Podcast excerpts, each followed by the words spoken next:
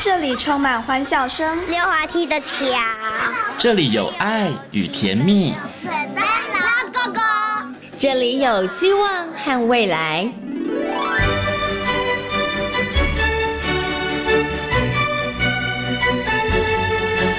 遇见幸福幼儿园，遇见幸福幼，遇见幸福幼，遇见幸福幼儿园。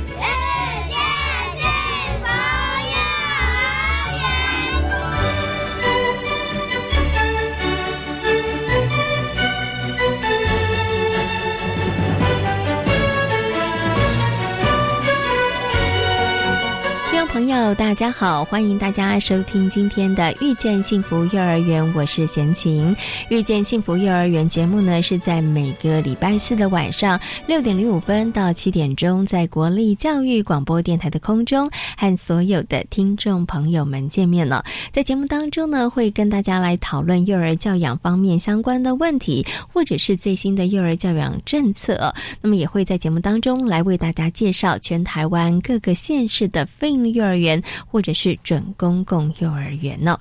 那么在今天的节目当中呢，我们要进行的单元是健康联络部哦，为大家邀请到的是星光医院小儿科的林珍慧主任来跟大家谈谈哦，当孩子发烧的时候，爸爸妈妈该怎么办呢？其实小儿发烧呢是医院急诊室里头常见的情况哦。当孩子发烧的时候，爸爸妈妈要立刻退烧吗？那如果不立刻帮孩子退烧的话，爸爸妈妈可以做哪些事呢？等一下，林主任会在空中跟大家来进行分享哦。那么，在大手牵小手的单元当中，为大家邀请到的是台东大学儿童教育学系的郭李宗文教授呢，来跟大家好好讨论哦，在新课纲六大领域当中的情绪领域，那学校的老师到底该怎么教，而爸爸妈妈又可以从中如何来协助孩子呢？马上呢，就来进行节目的第一个单元——大手牵小手，来听听看。情绪教育到底该怎么样来帮助孩子认识学习呢？大手牵小手。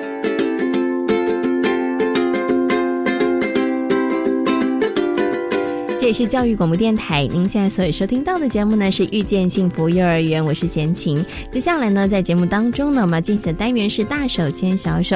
很高兴的呢，在今天的节目当中呢，为大家邀请到台东大学幼儿教育学系的郭李宗文教授呢，来到节目当中哦，跟所有听众朋友，我们继续来好好讨论呢，这个情绪领域，孩子到底要学些什么？我们到底要怎么样来教孩子？首先呢，先跟我们的中文老师问声好，Hello，中文老师您好。贤青好，大家好。嗯，其实呢，我们在录音之前有稍稍开一个小玩笑，说，哎，好像这个情绪教育哦，老师们还有爸爸妈妈们应该先来上，爸爸妈妈应该先来学会一下，因为我觉得它其实有很多的操作的部分哈，其实真的要大人你自己很熟练了，你其实比较好去。引导孩子，然后去帮助孩子，因为大人如果你自己都没有办法对于你的自己的情绪察觉，或者是去做分析，然后去做剖析，其实你真的好难帮孩子去做剖析哦。嗯，对，好，所以爸爸妈妈应该要先上课，是，还有老师应该要先上课，是的。不过呢，爸爸妈妈跟老师先上课，倒不全然只是为了去教孩子，我觉得对于自己也会有帮助啦，对自己帮助很大。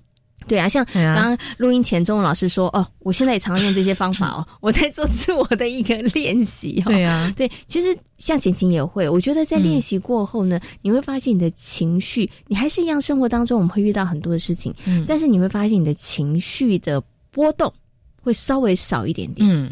它会比较平稳一点点，对，你会比较知道说哦，原因是什么？对啊，我自己怎么样去做一个阴影？嗯嗯，OK，好，所以希望爸爸妈妈跟老师们在这个部分上，大家也可以一起来努力加强一下啦。嗯，这样的话反而可以更专注在你觉得重要的事情上。哎，其其实蛮好的，真的。我觉得刚刚老师有讲到一个重点，有的时候我们真的因为情绪哦，情绪一来的时候，其实什么都看不到。嗯。他真的会蒙蔽我们的双眼，遮住我们的耳朵。对，因为我们只会在意的就是我很生气，对，或是某人让我很生气，然后我们很多其他的事情，你可能就会忽略掉了。好，好，那我们上个礼拜呢，跟大家谈到了，在这个呃课纲当中呢，提到了情绪领域当中，希望能够培养孩子四个方向、四个面向上的能力，嗯，包含了情绪的察觉跟辨识能力，还有呢情绪的表达力。那么我们今天呢，要跟大家来谈的呢，就是情绪的理解能力哈，以及情绪的调节能力。其实这两个部分，我个人觉得它都属于比较高段的能力。是的，对的。我们上次跟他谈的呢，那叫做基本功哦，但是也要有基本功，你才能够慢慢的进阶到比较高段的能力哈。我们先来谈谈这个情绪理解能力好了。我记得老师上次有稍微点到一点，他说哦，这个细节很多，其实要真的有情绪理解能力，要够完整，其实也不容易，也很容易，很容易就会挂一漏万的，对，就就不小心就会。漏漏失掉某些部分，我们先来解释一下好了，什么是情绪理解能力啊？情绪理解能力，我们会说，就是你要去看你遇到什么事，那事情我们会遇到，可是重点是你遇到这件事情之后，你有什么样的想法？嗯，然后这个想法影响了你有什么样的感觉跟情绪？嗯，所以我们就是要要去要去慢慢的抽丝剥茧，因为我我。有情绪的时候，是我刚刚到底发生什么事？那这个事件里面，我到底产生什么想法？是，比如说，我会觉得说，哎，他是不是觉得我不够好，所以他才，所以我就会有点防卫，是，所以我就对他讲话也就很有防备心。嗯，对呀。然后，即便讲完话，我好像还是觉得自己的那个刺还没有收回来。嗯，是，对。所以像这些的话，都是你要去分析的。嗯嗯嗯。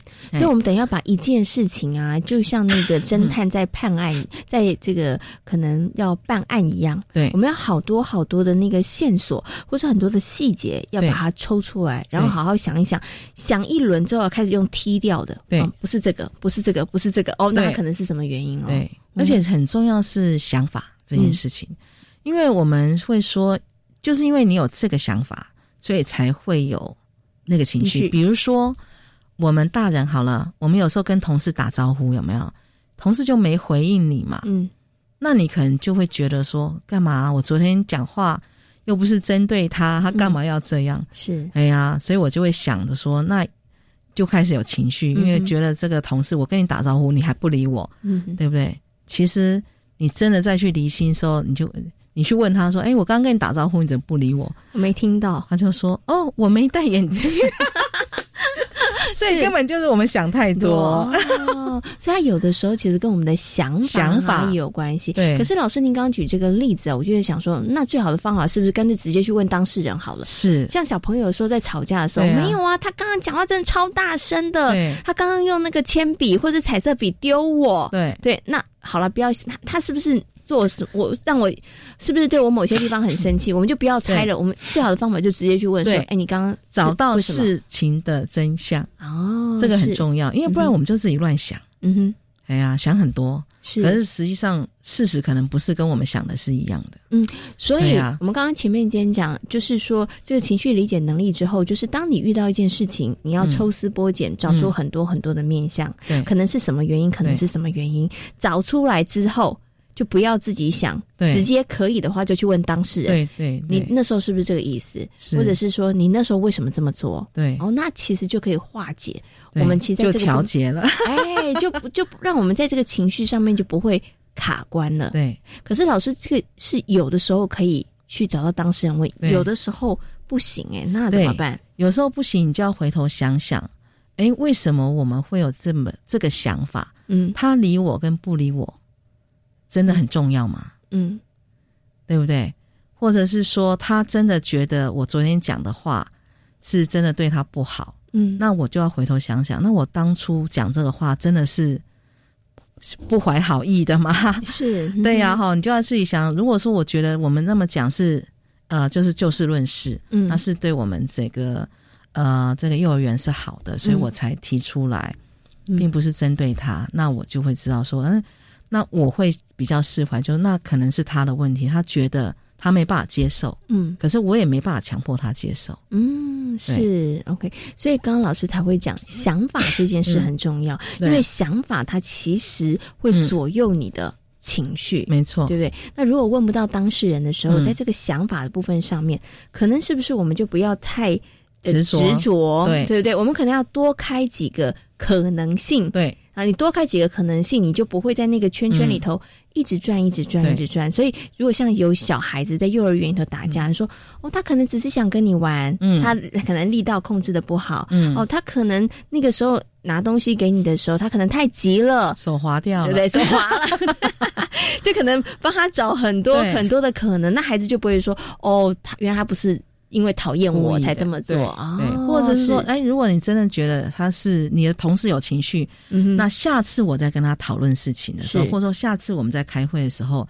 你就要讲说，哎，我是针对这个事情啊，嗯。我是针对人，所以我只是觉得怎样怎样，嗯哼。所以你可能会自己更小心。嗯，对，那就那就好啦，就是觉得说，那那个情绪，那也就是这样，就以后以后的话，你不要为了这个同事不理你，嗯你就一直耿耿于怀，是。你反而会找到一些方法，知道说，哎，以后我跟他互动的时候，也许我应该要更小心。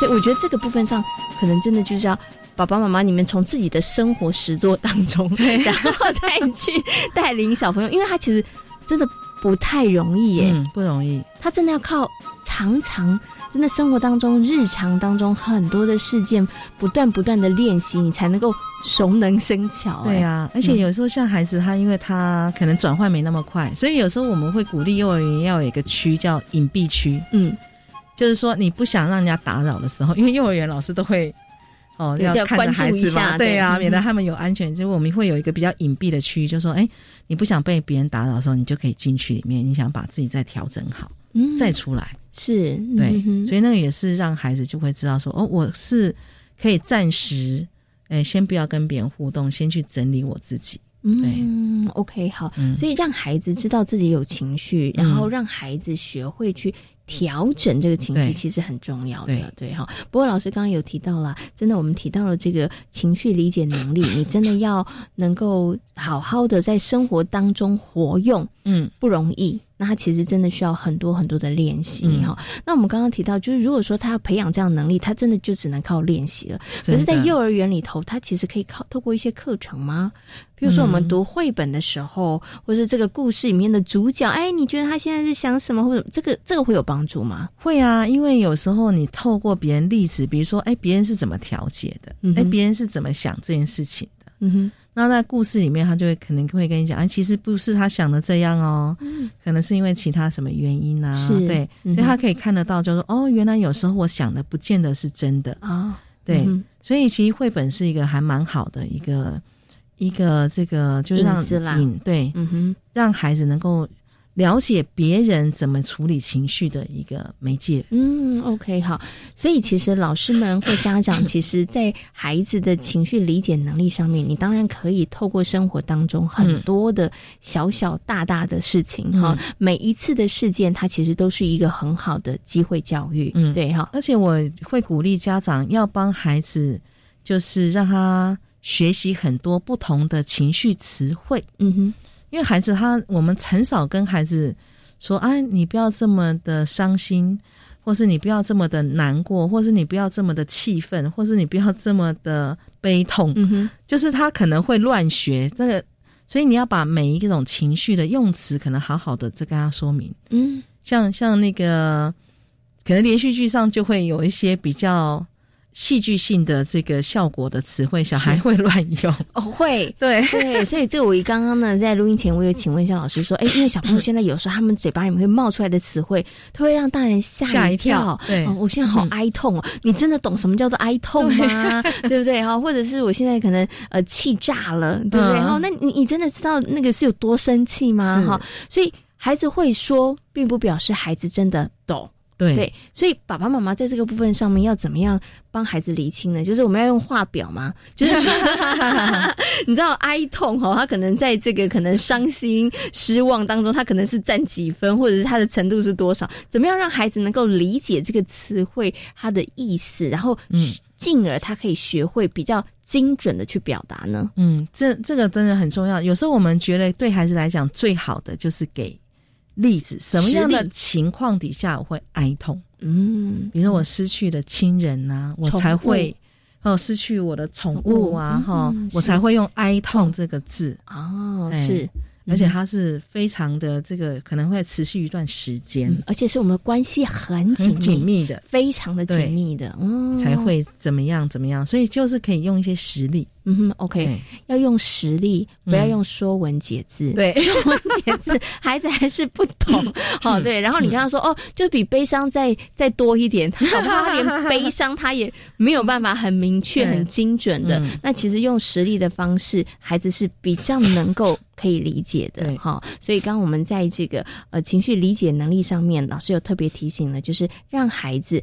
对于他拥他需要拥有比较多的情绪的智慧，嗯，那因为这样子他比较能够精准的表达自己的情绪。但是爸爸妈妈跟老师也要确认孩子是不是真的懂这些智慧的意思哈，要不然孩子只是讲，可是他没有懂。那对于他。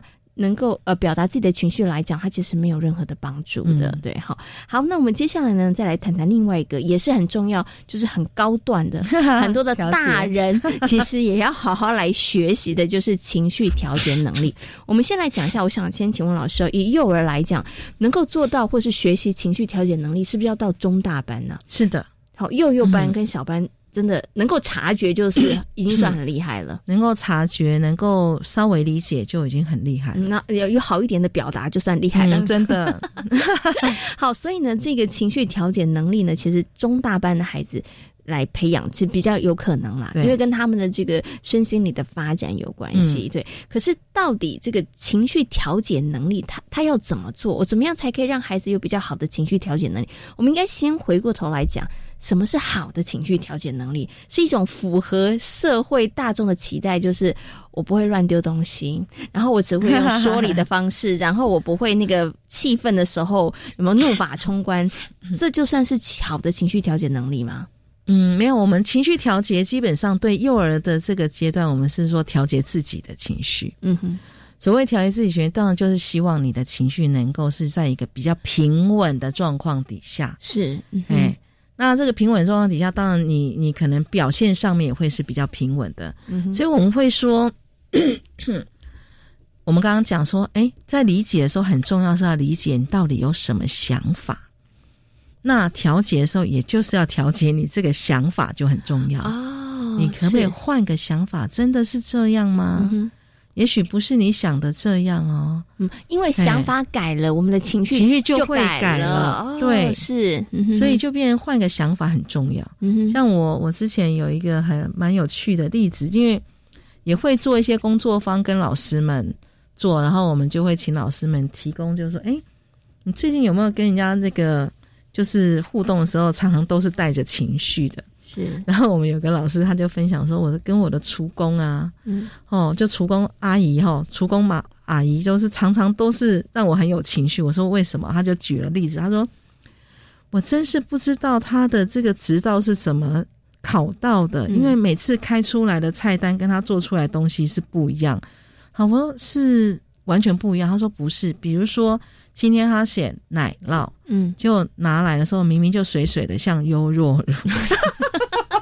这是 他他个人的一个观感吧，对他就会说真的很水，嗯。那明明就是写奶酪啊，你就现在变优酪乳，嗯。他现在是怎样呢？哦，那我怎么跟孩子做介绍？嗯，就是像像像这些，他就有情绪，然后我们就跟他讲说，好，老师你要练习啊，改变想法啊，今天奶酪就不小心水加多了，就变成优酪乳，就另类奶酪嘛，对呀，对哦，那你。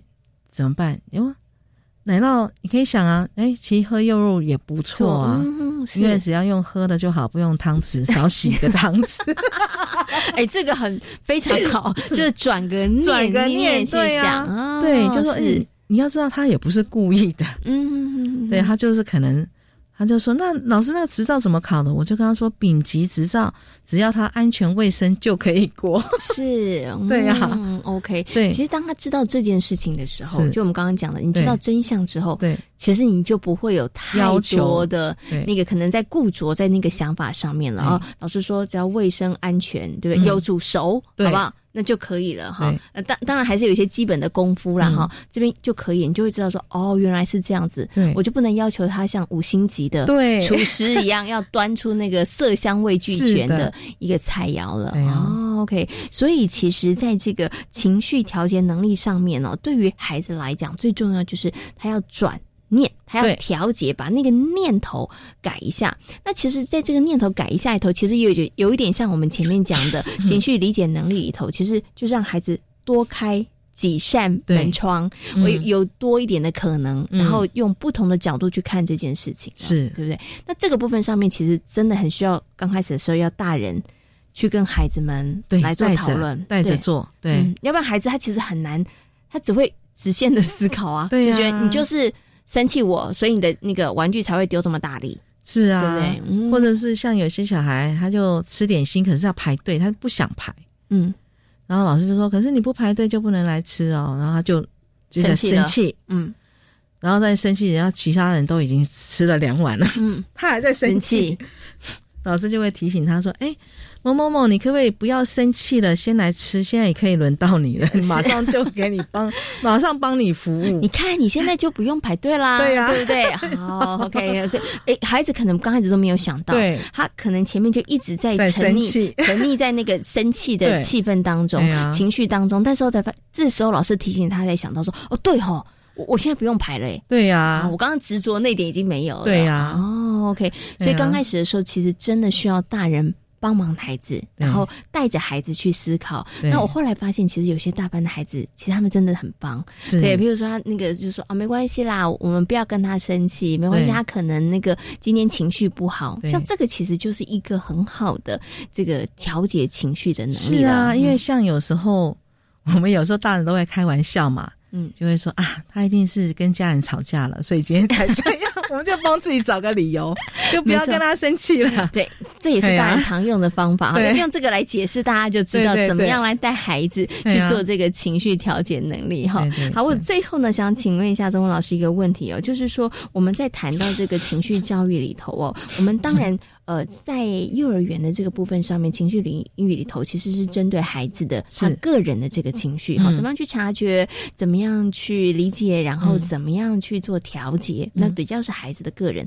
可是孩子他其实终究还是要跟群体生活的，对。对，所以他们怎么样可以从这个部分上情绪的一个学习、教育的一个学习，先从自身，然后一直慢慢的可以到他人，然后到环境的这个部分呢？嗯，也是，其实孩子在觉察的这个部分呢，我们会说，其实孩子他如果他的觉察能力很好，他他是可以很快就可以觉察到别人。嗯，你看那个小幼班的孩子啊，哦，他看到别人在哭，他就会去拿一张卫生纸给人家，面子，这时候给他拍拍手，对，他就已经知道说，哎，他在哭，他其实需要这个，嗯所以他他其实很早他就会，只是有些孩子他是需要提醒。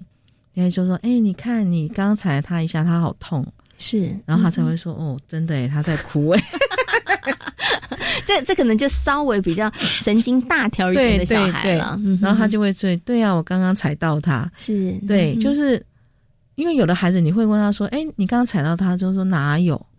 他说那不然他为什么在哭呢？因为刚刚只有你经过他旁，他没有觉察到他可能做了什么事。然后引起别人的情绪，他没有，是，所以你要去提醒他说，那不然刚刚会是什么原因？他要这样，嗯嗯，是，他才想一想说，嗯，可能真的是我刚刚踩到他了吧？嗯，对呀，所以像像这些都是慢慢的，也要把让那种觉察能力也好，或是帮别人表达，有些孩子会帮别人表达，比如说老师会说，啊，刚刚发生什么事？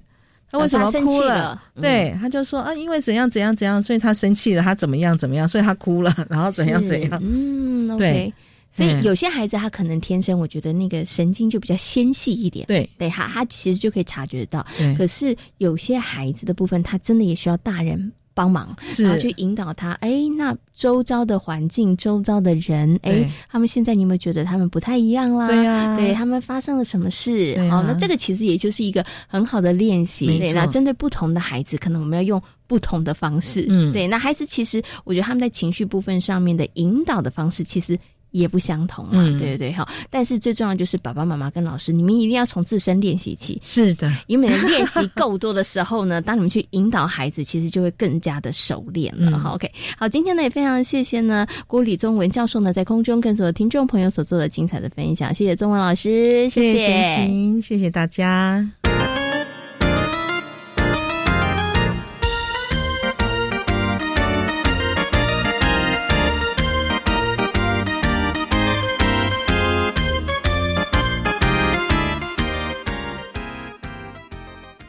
是李炳云医师。全球 COVID-19 疫情尚未缓解，接种 COVID-19 疫苗可以产生保护力，减少感染、严重疾病跟死亡的发生。优先提供最高感染风险的医师人员、防疫人员接种 COVID-19 疫苗，将有助于疫情的控制。当群体中大多数的人都接种了疫苗，将可以大幅降低 COVID-19 的传播，让大家受到保护。想了解更多 COVID-19 疫苗资讯，请至疾管署全球资讯网查询。有政府，请安心。资讯由疾管署。提供双语新声道，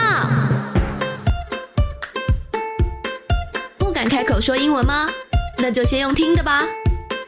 教育电台推出两千两百集轻松有趣的双语节目及单元，不管是通勤还是煮饭，都能边学英文哦。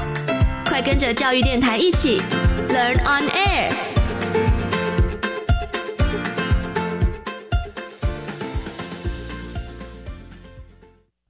Cool English 英语线上学习平台有高中职教育专区哟，很棒哦！里面有什么学习内容呢？除了有有趣而且多元的英语线上课程，还有各种版本教科书补充包，以及应届学测、只考试题，内容丰富而且全部免费。哇！孩子要国际化，就可以随时随地上网学英语喽。没错，就是这样，强化英语能力才能迈向国际。好哦！以上广告由教育部提供。大家好，我们是台湾弦乐团，我们都在教育广播电台。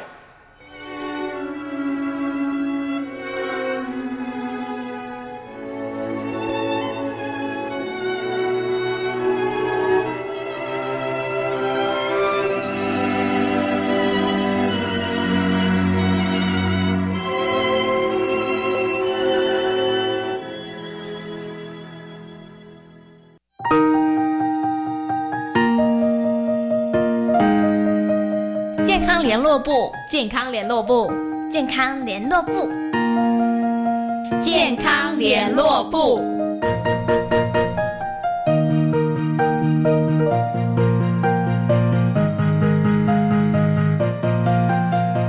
这里是教育广播电台，您现在所收听到的节目呢是遇见幸福幼儿园，我是贤琴。接下来呢，在节目当中呢，我们要进行的单元是健康联络部。那么很高兴的在今天节目当中呢，为大家邀请到的是星光医院小儿科的林珍慧主任呢，来到节目当中，要解答很多爸爸妈妈，我觉得是他们心中非常焦急的问题。因为呢，一旦小朋友发烧的时候，真的爸爸妈妈会手足无措，不知道该怎么办呢。所以呢，我们今天就来好好讨论小孩子小儿发烧的时候到。到底该怎么样处理呢？首先呢，先跟我们的啊林主任问声好，Hello，主任您好。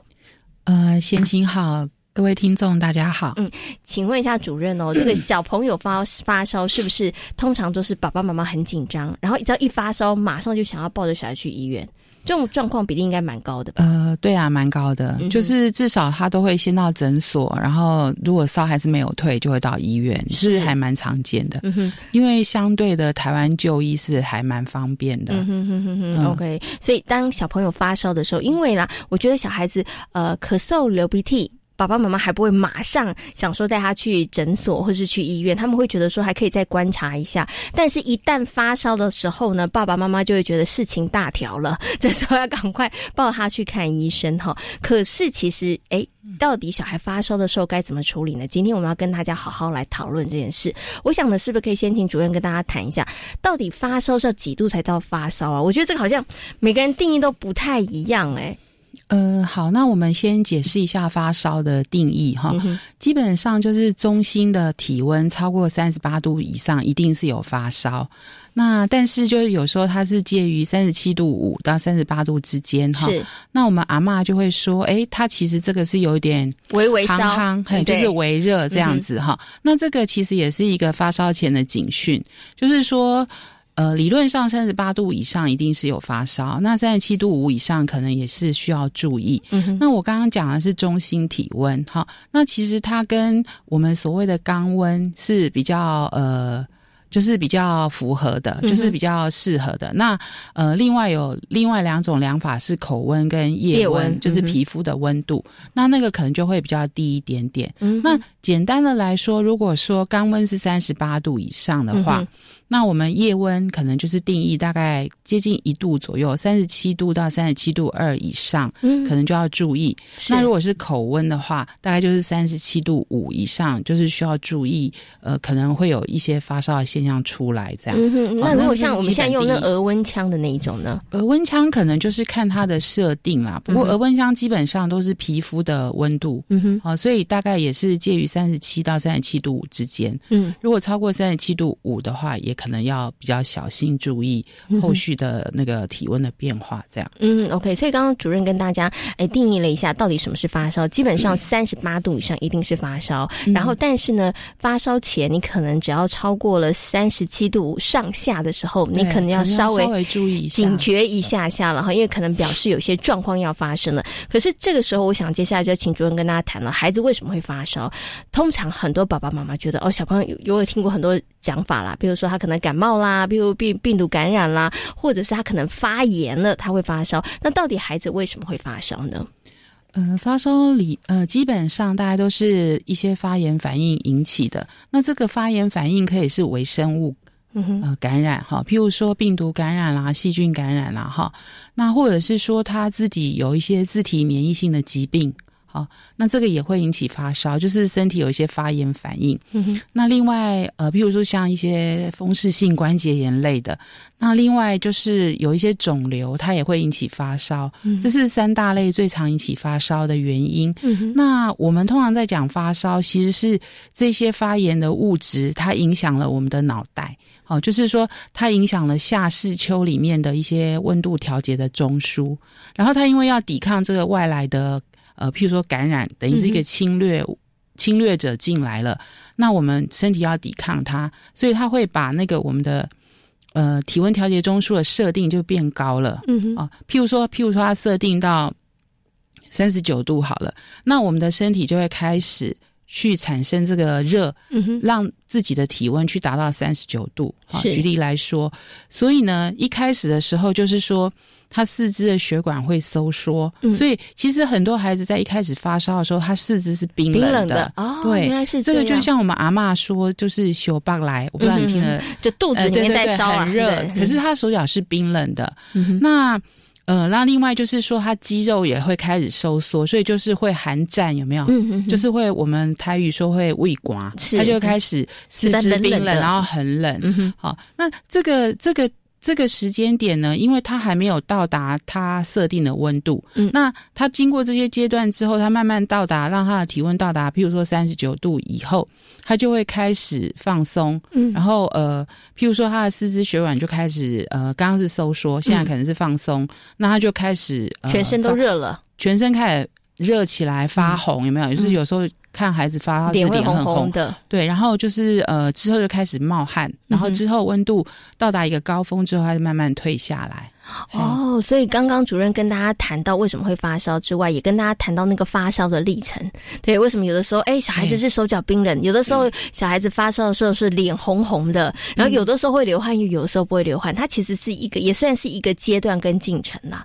对哈，不过您刚刚有提到，譬如说他从前面慢慢的可能手脚冰冷，然后可能发抖啊，哈冷战啊，然后一直到可能全身都热了，然后发红流汗，然后你刚刚说烧就会退下来，所以它自动会退下来吗？呃，因为我们其实人体它是有个防御机制的哈，理论上，呃，等一下可能会提到就是烧坏脑袋的这个概念，嗯、不过基本上它我们人体的防御机转可能譬如说它会设定。呃，大部分是在，譬如说四十一度左右，它不会让自己的体温就是高过于四十一度。嗯、那通常它到一个阶段高以后，它就会慢慢的下来。嗯嗯哦，那所以刚刚讲的一些呃，我们我们一些常提到的爸爸妈妈常用的方式，譬如说退热贴、擦温水、泡温水澡。呃，甚至以前比较古早是擦酒精，哈那现在当然是不建议，就是擦温水这些所谓的物理性的退烧方法，呃，其实要看用在的时间点啦，哈。那呃，假设你是在前面，就是说。他就是在寒战又非常冷，四肢非常冰冷的时候，那时候就不适合了。对对对，那时候你给他睡冰枕，然后擦温水，衣服又脱掉，真的是非常非常不舒服。是，那事实上它效果也不好，因为它还是会一直烧上去，一直到它设定的那个那个设定的定点为止，它才会再下来。嗯，哦，所以呃，基本上如果呃你需要用这些物理性的疗法的话，会建议在比较后面一点。就是他可能已经到达那个温度，在慢慢往下的时候，哦，那时候就是身体非常的热，然后那个呃冒汗，开始有点要冒汗的样子。那时候或许可以就是呃稍微泡一下，或是冲呃就是擦个温水，或是退热贴，那些都是可以。呃，但是事实上，这些的效果都并不好，它并不能真正的退热，因为基基本的基础的原理是刚刚讲的那些东西，所以你只是把它热热能带走一些而已，好，所以并不并不能够真正达到退。退烧的作用是 OK，所以我今天终于了解。我刚刚听主任讲，我就发现说啊，原来以前我可能听到的或学到这些方法，有的时候孩子哎真的做这些事情之后，孩子真的退烧，可是我可能真的是运气好。所以，因为刚刚主任讲，他可能那个发烧的历程嘛，我可能刚好在那个比较后端的时候，就觉得，哎，突然真的耶，好像擦温水有用，好像贴了贴 退热贴有用哈。但是其实，因为它是一个历程，所以它那个历程到达之后，它开始温度就会下降了，对不对？哈，好。可是啊，我们刚刚其实主任有提到。这样讲起来，好像我们不用管他嘛，因为小孩子，你刚刚讲人体有一个机制，对不对？好，他会真的上去之后温度会下来，但是爸爸妈妈真的还是会放不心不下，是为什么呢？因为他们担心孩子烧会烧坏脑袋，这个真的很多人听，然后很多人爸爸妈妈真的超级担心的。对，这也是我们在门诊常会被问到的问题哈。不过就像刚刚所讲的，发烧它其实是我们身体的一个抵抗的机制哈，所以就是说。嗯，也有些研究显示说，你真的在发烧的时候，你白血球的杀菌力是比较强的，哈，就是说它只是帮助我们的身体去抵抗外来侵略者。嗯哼，所以事实上有时候，呃，另外一面来看，它并不是一个不好的事情，因为表示说你有抵抗力在在作用，这样子哈。那呃。那至于说发烧会不会烧坏脑袋？因为刚刚有讲过，它其实自己有一个机制，所以大部分的状况是不会的。那为什么会有这个概念？就是说，这个发烧如果是脑炎或脑膜炎引起的，就是说它本身是一些中枢神经的发炎引起的。那它当然就是会引起高烧哦，跟脑部的受损是好。那这些的话，就是会真的造成他的脑部真的受损。可是是因为他疾病在中枢神经的感染造成的，而不是发烧本身造成的。是。那我举个例子来说，我们都知道有肺炎，对不对？好，肺炎的话就是肺部。是，那肺炎也可以被高烧，可以，它可以到四十度、四十一度都有可能。可是肺炎好了，他脑部会不会有损害？不会，但是他肺可能会有一些影响或后遗症了。急性的话，如果说恢复的不错，其实大部分是还好啦。哦，所以就是说，肺部它肺炎的话，它如果没有影响到，没有像败血症影响到脑部，哦，或者是脑炎、脑膜炎的话，它其实烧到四十一度，它好了就是好了。嗯，其实并不会有脑部的损伤。嗯，好，所以就是说这个。部分就是需要澄清的部呃地方，那另外，所以我们在发烧的时候会特别注意有没有一些脑炎或脑膜炎的症状。OK，所以你反而要注意的就是他有没有其他的一些可能不太正常的一些状态上面的，要提醒爸爸妈妈特别特别注意。那原则上发烧并不会让你的让孩子的脑袋有什么样子的受损，这个基本上是不会。但是如果因他是其他的原病，对，比如说我刚刚讲的脑炎，那这个可能爸爸妈妈就要小心了。可是啊，这时候可能听众朋友就会想说，可是刚刚医生跟我们讲发烧好像不用太紧张哈，发烧它是一个历程，它会。自己下来，但是爸爸妈妈还是会担心啊。就是说我真的不处理可以吗？我我还是有一个观察期，比如说他应该烧多久，他就应该从高温然后往下降了。那如果小孩子持续都一直高温的话，这个状况我其实是要小心的，应该赶快带他去看医生的呢。呃，对，如果说他持续的那个高温持续很久。那的确是需要注意。那另外有一些就是说。假设是呃，这个孩子他本身有一些潜在性的疾病，那那个这个烧可能就不能呃观比较不能够观察，或者观察时间比较短。啊，譬如说有一些孩子他有热性痉挛，是好，或者是他有癫痫的病史，嗯，那只要是发烧的话，他很很容易就是诱发他的癫痫、抽筋跟癫痫的发作。那这些就是要退烧，就是要降低他的温度。那另外就是有一些有心脏疾病的孩子，或者是是说。他有一些呼吸道疾病，或是他像早产儿，他有慢性肺。那这些心肺功能不佳的孩子，他在发烧的时候，他的心肺的负荷会变得很大，嗯，那他可能就没有办法忍受。所以像这样的孩子，他可能就是需要退烧。嗯，好，那还有一些潜在性疾病，譬如说，嗯，他是有严重的贫血啦，或代谢性疾病啦，这些他对于那个呃发烧忍受度都是比较低的。好，那那这些情况就可能需要呃。看医生，然后要紧急的赶快处理了。对对，那呃，可是如果是一般的孩子，就是说他原来没有什么特殊的疾病，他也没有免疫力的问题，他也没有癫痫或是心脏、肺部的疾病的病史，然后在这个发烧的期间里面，他其实活动力、食欲。呃，都还可以。那或许我们可以在家里先退烧，观察个半天。那如果说还是再烧起来的话，那可能就再考虑就医。嗯，哦，那我们一般孩子最常见的其实就是病毒性的感染，像感冒啊，或者是一些喉咙发炎啊、肠胃炎这一些，这些我们可以接受的发烧的呃病程的话，大概都是。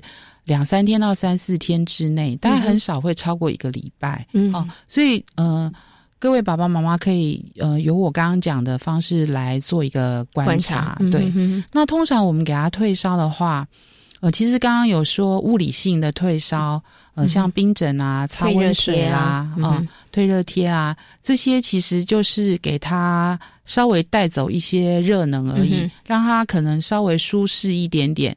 呃，但是真的要让他退烧的话，可能还是要经过药，还是要经过药，呃，用药，药物可能才能够真正让他的温度降下来。嗯，OK。不过讲到这个用药啊，我就知道有些爸爸妈妈对于小朋友发烧这件事情，他们会觉得说，哇，他一定是可能呃病毒感染啦、细菌感染，他很紧张。所以呢，有些爸爸妈妈在家里面会有常备退烧药，哈，可能像这个塞剂，等到孩子一发烧的时候啊，他们想说，那我们先退烧好了。尤其有的时候很有。有趣，小孩子发烧都在半夜的时候，哎，嗯，对。对，这个这个是有什么特别的原因吗？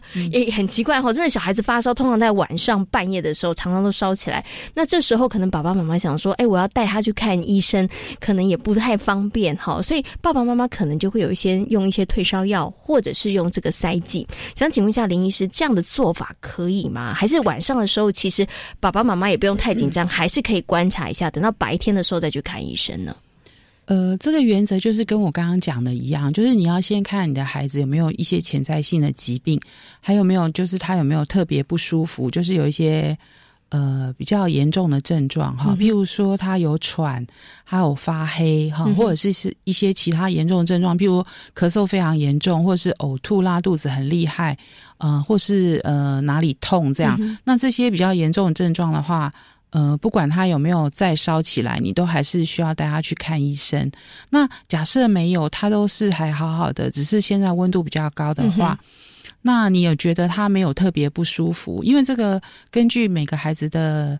呃，情况有点不一样。有的孩子他烧到三十九度，他还是活蹦乱跳，然后胃口也都没有影响。那这样的情况的话，或许并不一定需要马上就马上就使用药物。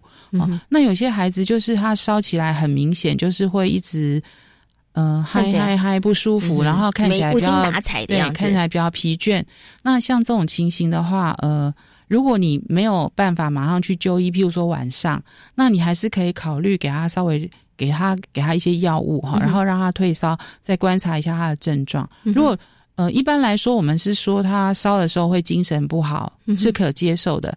那比较重要一点就是看他退烧之后因为通常退烧之后又生龙活虎了，嗯，那就可能可以再观察一个短时间。可是如果说他退烧，你觉得温度下来了，可是他的精神状况没有改善，食欲也没有改善，那那可能就是还是需要就医。嗯，OK。那想请问一下林医生，因为我刚刚讲，你刚刚说如果孩子还是烧起来的时候，尤其是可能在半夜，爸爸妈妈会比较担心的时候，那可是在这个时候给他呃给孩子，比如说塞剂啦，或者是退烧药，会不会让他原来可能应该？可能我们要去检查他生理头可能是什么地方发炎或什么症状，这个部分就会被忽略掉了呢。呃哦，我先讲一下，就是药物了哈。我们现在常用的退烧药物在儿科的话有两种，一种是大家都比较熟悉的普拿疼，那我们就是小儿普拿疼。是，那其实它只是剂量呃定剂跟水剂的剂量不同而已，跟大的大人的普拿疼是类似的哈。然后另外一种是那个呃一一些抗发炎的药，就是类似像塞剂的这些益普芬这些药，嗯那它也有口服的类似的药物。那像口服跟塞剂的话，它是作用的方式不同。因为塞剂的话，就是直接从那个呃大肠，就是那个直肠的肛呃黏膜吸收。然后有些因为孩子有些孩子很难灌药，是，所以有些爸妈他会采用塞剂的方式。那如果孩子愿意吃药的话，大部分都还是会先试口服药。嗯哼，好，那这两种药物都可以。那阿司匹林的话，在呃这这么多年来，可能。呃，这十几年来，其实儿科已经很少用阿司匹林做退烧药。大概十八岁以下，我们大家都不用阿司匹林，都是用普普拿疼或是刚刚讲的益普芬这一类的退烧药。好，那这两类都是可以的啦。哈，那口服跟塞呃塞屁股的药物，其实它是不同种的药，那作用也不同。那塞剂的话是直接从那个。呃，就是肠子的黏膜吸收，大概是主要是这样的不同而已。嗯，那是不是会因为你用了一次退烧药，就让他的呃病程被忽略掉？呃，我想是不一定会，因为大部分的病程它并不是只会烧一次，是通常它是一个连续的病程。那今天假使你没有用这个退烧药，它自己退烧了之后，假设你的病程还没好，譬如说你的病程是三天，嗯，那你可能还是会再烧起来。嗯，对，所以其实比较需要注意的是，假设你觉得孩子现在高烧的非常不舒服，呃。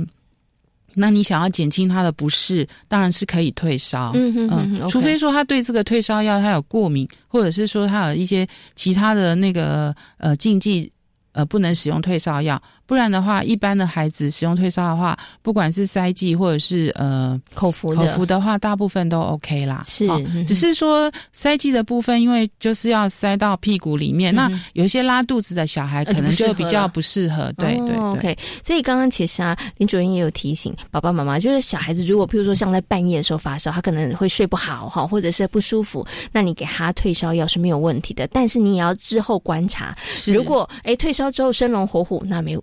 就应该你可以稍稍放心，但是还是要观察。但是如果退烧之后孩子还是一样无精打采的，甚或他可能隔了几个小时再烧起来的话，那就表示说，那你应该要去医院了。对，可能就是要先就医，要去诊所、医院了，看一下有没有其他的问题。对对对，这样子我觉得也比较是治本的一个方式了哈，不是只是把这个高烧压下去。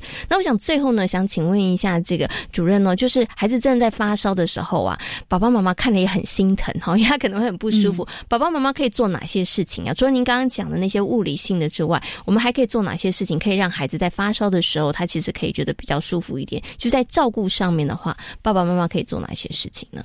嗯，照顾上面大概就是，譬如说，他现在如果是刚好是很热的状态，可能靠可以稍微减少一下他的。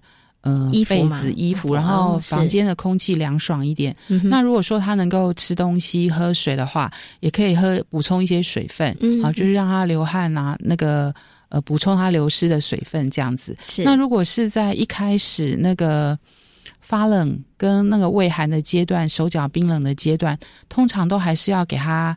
呃，就是至少不要对要保暖，就是至少不要把他衣服都拿开，嗯，要不然这时候他是真的会非常不舒服。是，所以就是可能分阶段看孩子的不同，呃，阶段的不同，给他不同的处理，这样子。是 OK。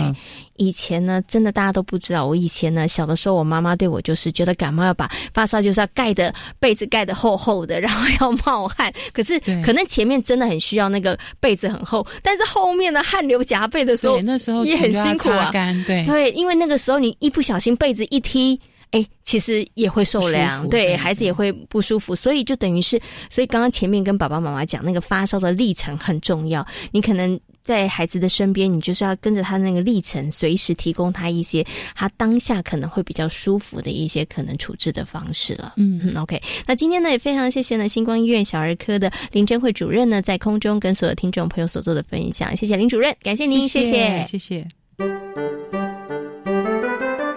这里是教育广播电台，您现在所收听到的节目呢是遇见幸福幼儿园，我是贤琴。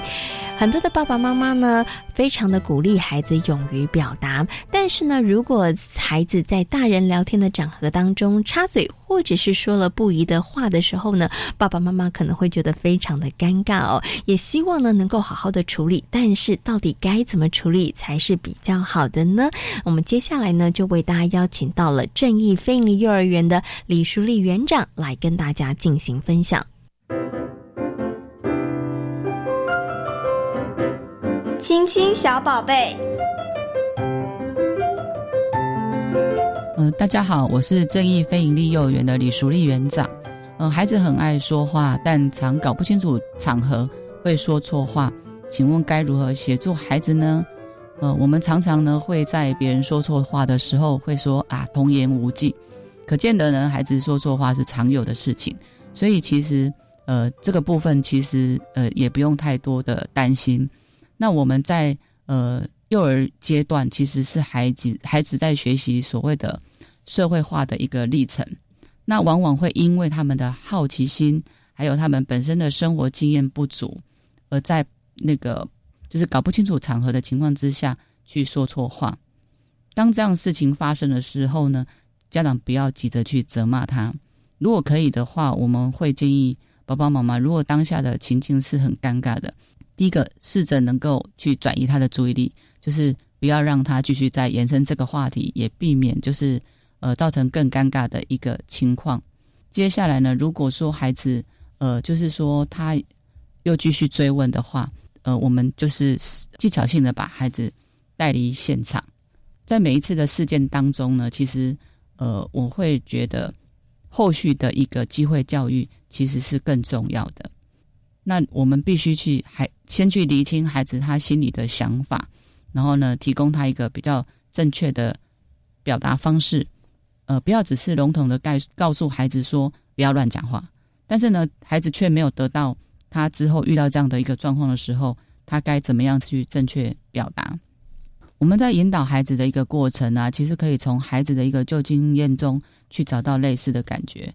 比如说，可能他上次有一个人说他胖，然后他很难过，那爸爸妈妈就可以告诉他说：上次别人说你很胖的时候，你是不是也很难过啊？那当你在说别人的时候，呃，别人是不是也会不喜欢？用这样的一个方式啊，就是让孩子去培养他的同理心。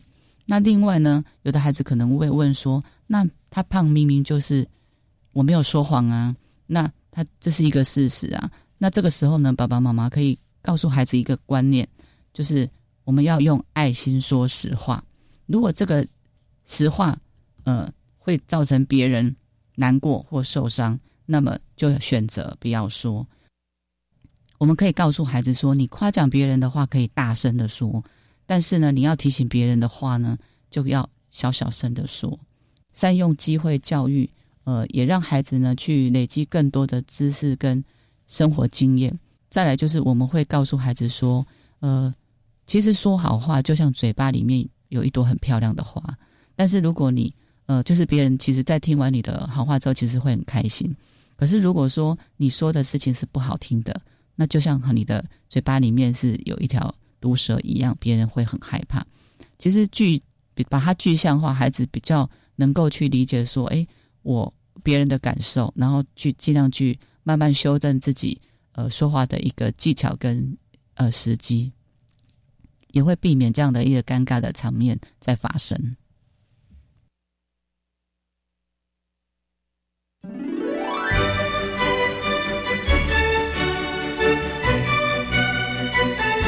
在今天遇见幸福幼儿园的节目当中呢，为大家邀请到了台东大学儿童教育学系的郭礼宗文教授，跟大家谈到了情绪教育。